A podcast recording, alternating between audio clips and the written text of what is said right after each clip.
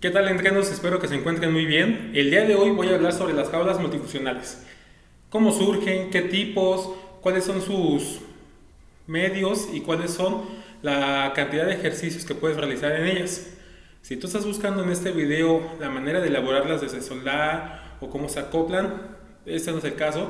Sí lo voy a visualizar y si te interesa puedes ver el video para que tú te des una idea de cómo se hace, pero el fin no es ese, ¿de acuerdo? Sin más preámbulos, Empecemos.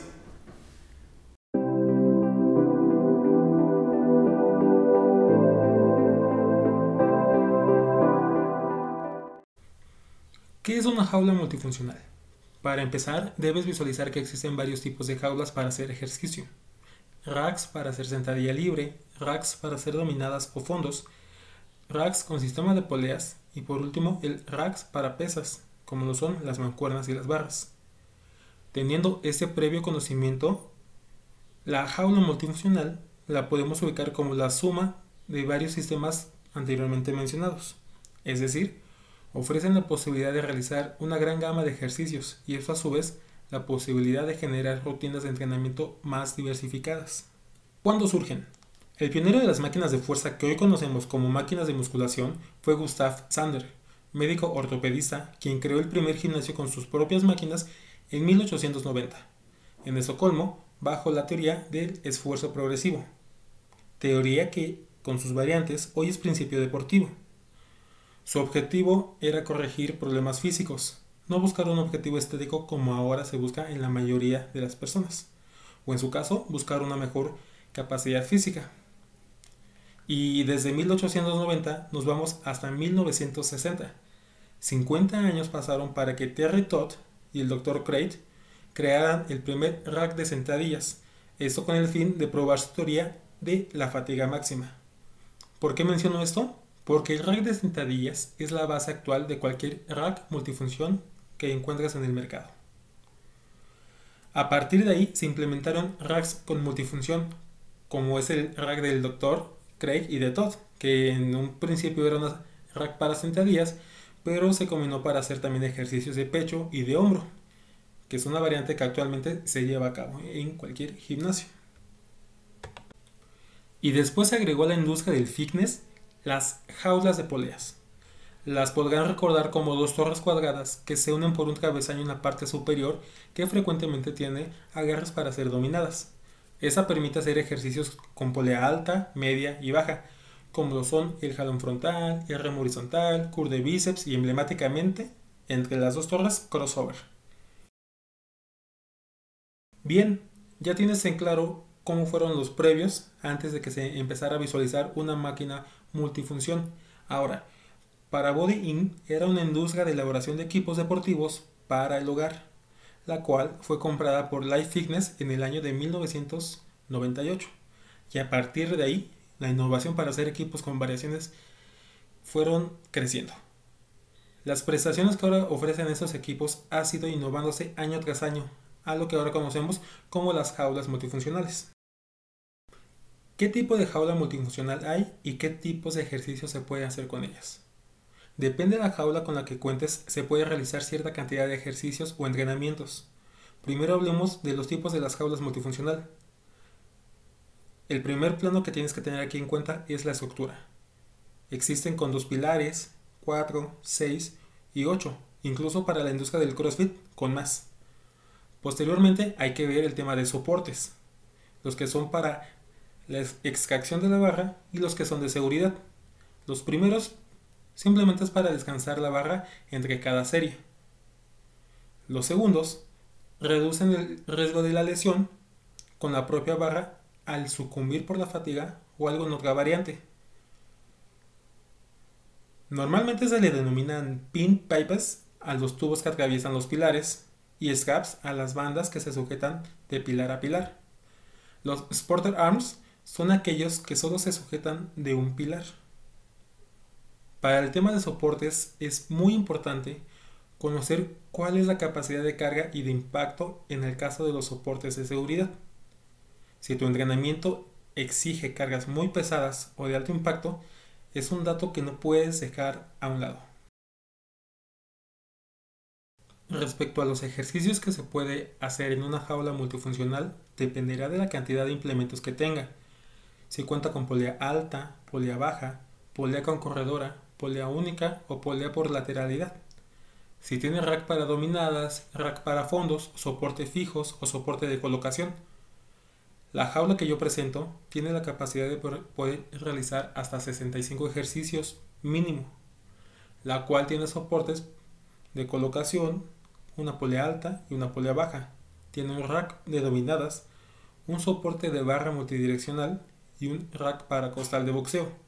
Estoy visualizando un accesorio para poder realizar fondos e innovar con un accesorio de extensión y flexión de piernas para cubrir el músculo del cuádriceps y el femoral.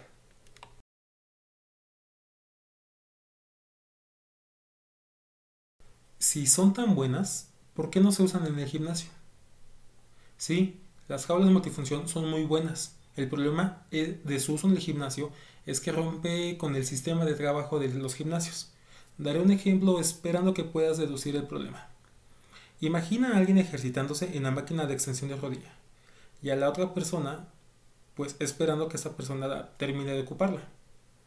Tras una serie de 20 repeticiones, la persona que lo está ocupando se baja, acomoda el banco y se pone a trabajar ahí mismo la flexión de rodilla para trabajar el femoral.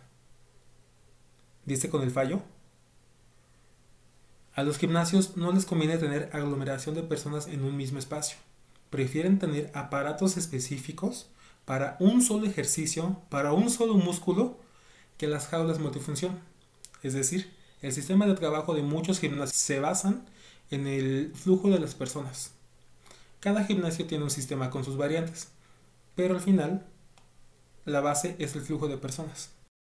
¿Qué opciones hay para adquirir una jaula multifuncional? Muchas, desde industrias que crean aparatos las jaulas a nivel profesional, herreros que realizan tipos de equipos, una copia de algún modelo o al gusto, y como fue mi caso, hacerla por ti mismo. Vamos a hablar de la diferencia de cada una. Ok, hablemos primero de calidad. En la industria definitivamente vas a tener la calidad.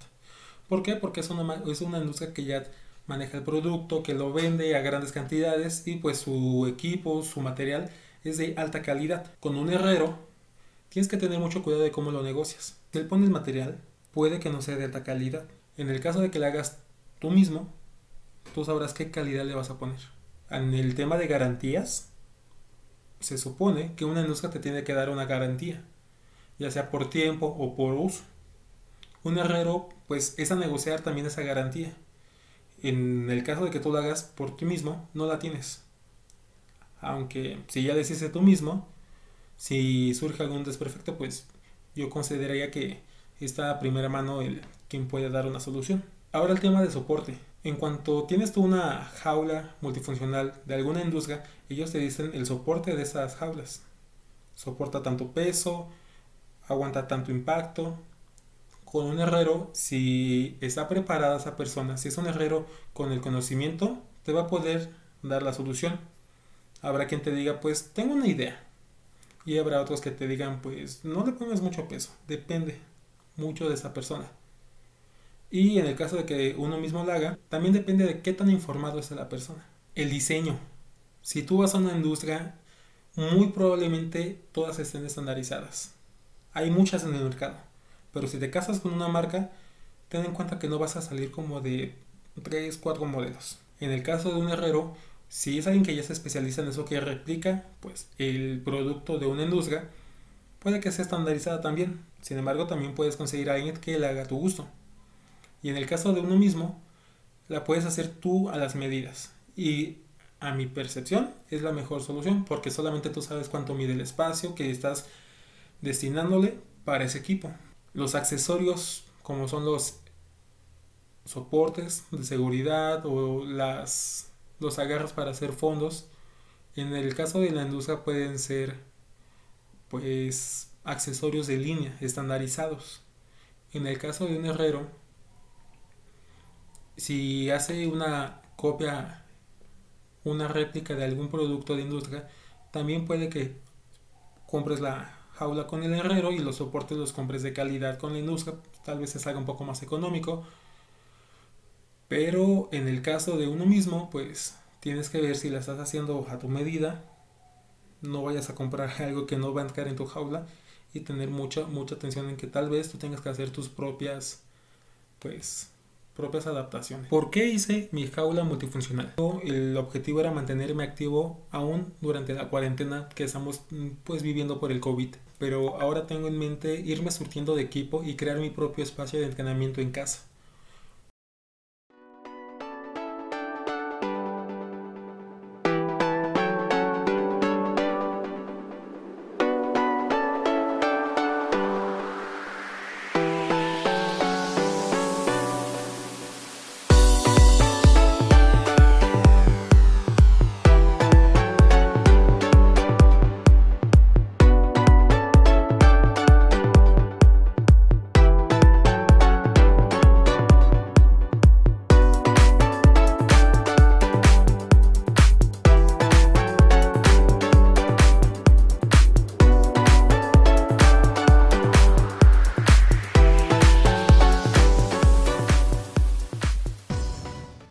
Listo, hasta aquí el video de hoy, espero que te haya gustado. Más que nada fue un poquito sobre mi experiencia, información que busqué. Esto lo vas a poder también escuchar en, en Spotify, en YouTube y está en mi blog, en la página. Todos los enlaces te los dejo abajo en la descripción. Y si quieres complementar algo más o crees que algo me faltó o queda algún pendiente que consideres importante, mándalo en la caja de comentarios porque al final de cuentas eso enriquece este canal, ¿vale? Cuídate, sigue haciendo ejercicio y nos vemos pronto.